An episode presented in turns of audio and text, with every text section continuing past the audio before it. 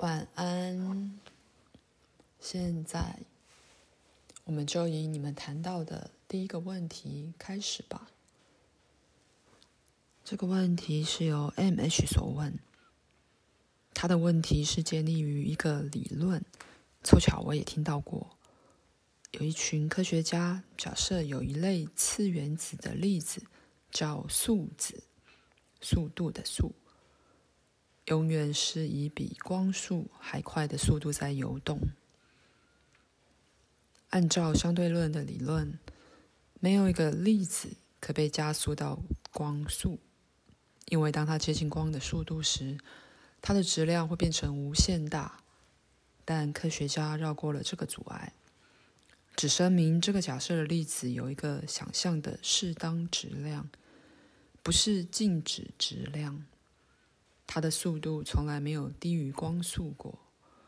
于是 MH 问了：这些超光速的粒子是否与赛斯在《临界的讯息》的附录里讨论的电磁能量或一一单位相同或相似？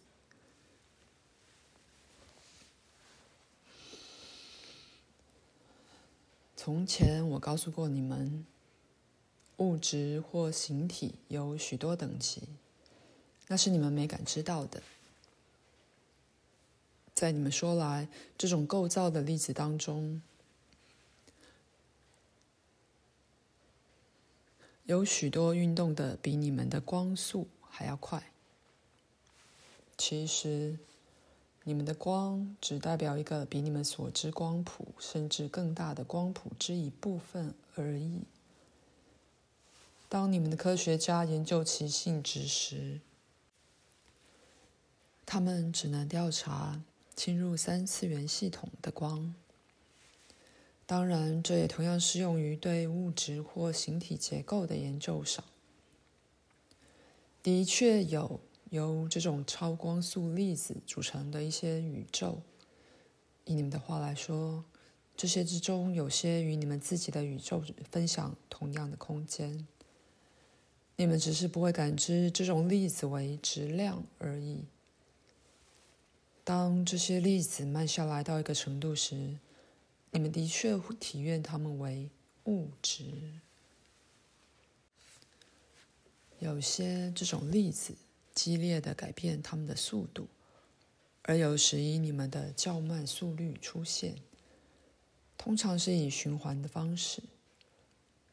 有些这类粒子的内部涡流比循轨道运转的部分速度要大得多，从每个意识散发出来的情感的电磁实相自发的形成一一单位。举例来说，就如气息由肉体自动的呼出，那么一一单位乃是意识的散发物。思想或情感的强度决定这单位本身的特性。当到了某种强度时，它们就被推进到物质实相。不论对你们来说这有没有发生。它们会以微小物质粒子的方式存在，好比说像是浅物质或假物质。有些这种粒子会落入超光速的群组里，而在那架构内有可被感知的活力。那么这些超光速粒子自然存在于它们的自己的那类形式之内。这种单位有许多等级和极多种类，全部存在于超乎你们感知可及之外。不过，把它们这样子全堆在一起来谈是会招致误解的，因为在所有这些之内有伟大的秩序。虽然你们不体验它们为质量。但对某些这种单位的存在，你们并非全然无所知觉。你们把它们有些诠释为事件、梦中事件，所谓的幻想；而有时某些范围的这种单位，被你们诠释为穿过时间的运动。它们全都放出某种气氛或反应，而渲染了你们所知的人间事件。你自己的感觉也有一些被推进到这种系统内的一个实像里去，在那架构内采取了他们自己的质量与形状。在创造与维护你们正常的实相时，你将你的日常醒时意识如此集中，以使它在必要的范围内变得有效率。你想要将之具体化的概念与感觉，在其内带着会把它们置于适当范围的机制。那个范围是在为了具体发展所必须的电磁场之内的。不过，你的意识也有能在其他场所创造实相的配备。在某些梦中或出体的经验里，你自己的意识移动的比光速还快。在这种情况下，你能感知到某些这种质量或物质的其他形式。一一单位其实就是实相的最初形式。会自动孕育生长的种子，适于不同的环境。有些在物质的架构内出现，而有些完全不顺应它的先决条件。且说，某些实相系统是由超光速粒子组成的一些中心所圈成的。这些粒子的速率开始朝向边界韵律化的渐渐减慢。以你们的话来说，经过了很大的距离，直到实际上外围的较慢粒子到某种程度囚禁了中心的质量。虽然它们动得快得多，却是在一个有限的区域之内。如你们现在可以看出来的，这种单位的行为形成了任意既定系统的特定伪装。同时，那外围活动有效地建立了内在本体感与外在的界限。一般而言，简而言之，这些全是你认为的物质，各种不同的样子。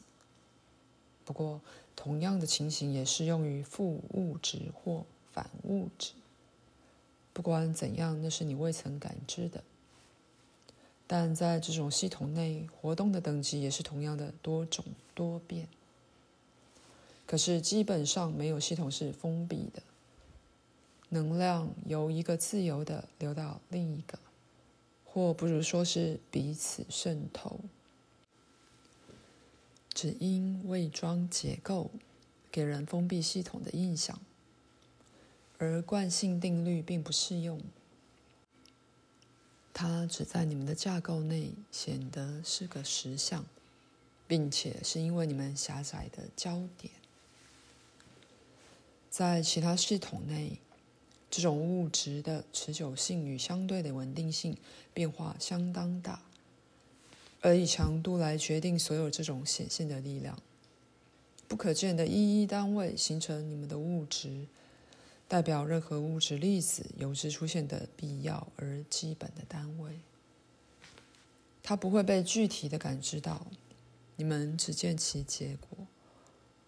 既然意识能旅行的比光还快，那么当它没有被身体的较慢粒子所囚禁时，它能变得觉察某些这些其他的实相。不过，未经训练。他不会知道如何诠释他所见的。肉体的大脑自动把思想或情感形成肉体器官能用的适当范围与强度的一一单位。现在你可以休息一会儿。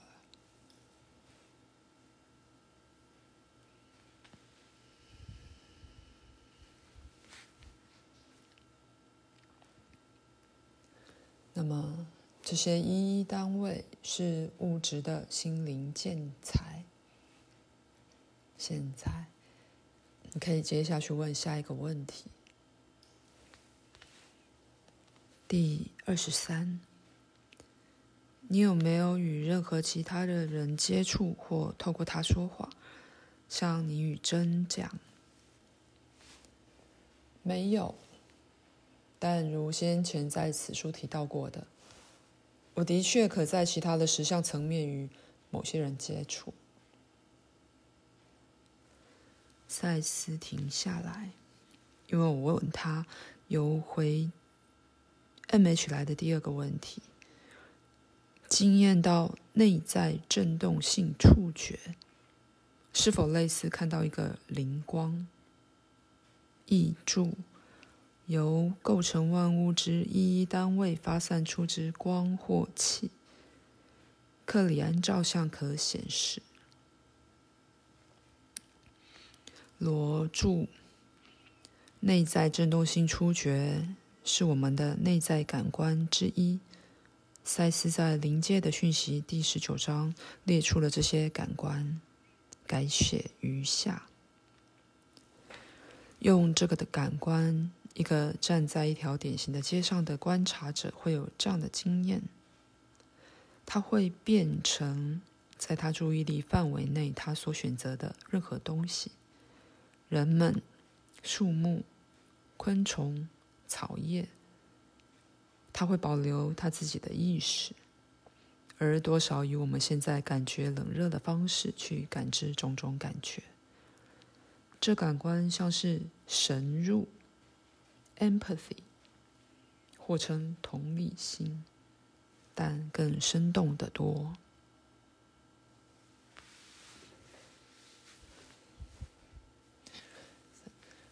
赛斯说：“不，内在振动性触觉是个更为个人性的经验，比较像是变成你所感知东西的一部分，而非像看一个灵光。”准备好我问下一个问题了吗？我在等着。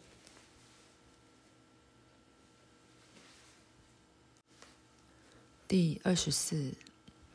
当你要来的时候，真从来没有阻止你通过吗？有几回在特殊的状况下，我表达了我愿意来的意思。我对那些状况比鲁伯知道得多。有些这种状况发生在我们课相当早的时候。当鲁伯对自发性的出神状态有些担心时。因此，在使他明白我在场之后，我便顺着他当时的决定去做。在有些场合，某些条件不大好，通常鲁伯在他那方面对这些有负面的反应，以及这干扰是那种会干扰他而非我的情况。许多节以前，赛斯告诉我们。他有一个狗的人格片段体仍在地球上，然而他不肯告诉我他在哪儿。所以第二十五个问题就是：你还有任何一种具体的片段体在地球上吗？现在没有，我的狗已经走了。第二十六个问题。动物是人类的片段体吗？这是个好问题，你最好给我一点时间来解释。以某一种方式来说，你是你的存有的片段体，你却当自己十分的独立，而非被抛出去的二手货。因此，狗与其他动物。不只是属于人类这方面的迷路心灵能量的显现而已。动物有不同程度的自我意识，的确就像人那样。可是，他们内在的意识与你们自己的一样，确实与永恒，并没有什么规定阻止一个人格把他自己的能量的一部分投入一个动物的形体里。这并不是灵魂的轮回，它并不表示一个人能转世为动物。它的确是指人格能把他们能量的一部分送进形形色色的形体里。举例来说，也许转世轮回对某一个人已结束了，但在他内心，对他过去常常涉足的地球自然界有些许眷恋之情，因此，他可能用这种方式投射他意识的一个片段体到一个动物身上。这样做之后，他便以一种对那动物来说很自然的方式去体验地球。那么，一个人并不是个动物，他也没侵犯，好比说一个动物的身体，他仅仅把他的一些能量加进动物现在已有的能量，把这活力与该动物自己的相混。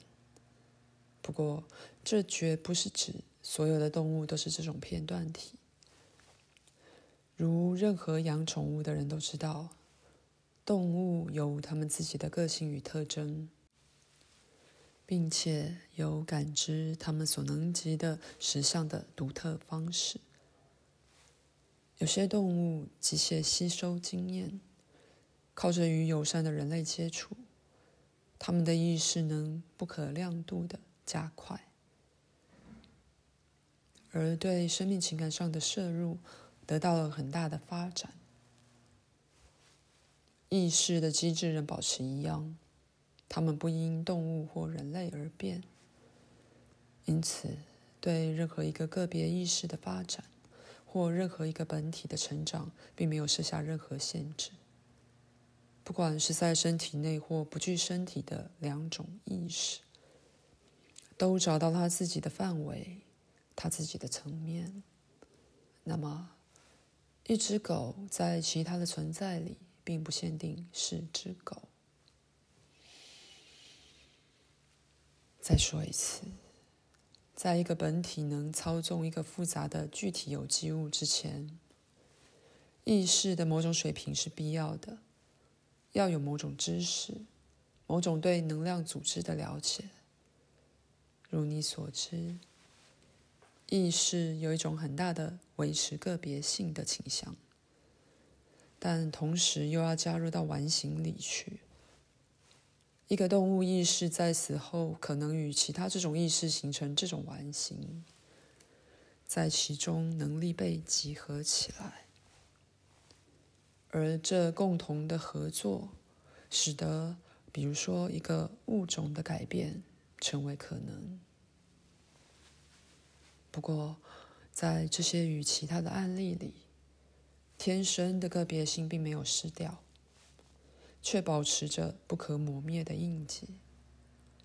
意识的天性就是必须改变，因此身份也必须改变，并不是一个身份把另一个遮住了，而是建于其上，同时每个接下去的一步都被保持，而非被丢弃。你要知道。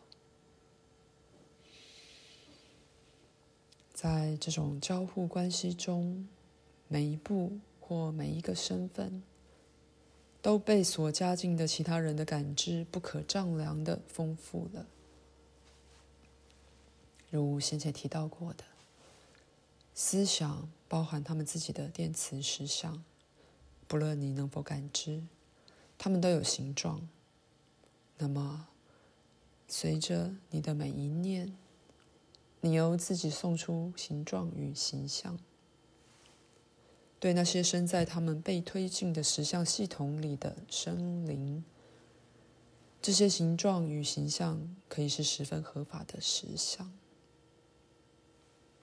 以同样的方式，其他系统里的人格能送能量到你的系统里。既然这种事件不是从你的系统里发源的，你就不了解他们的重要性。现在你可以休息一会儿。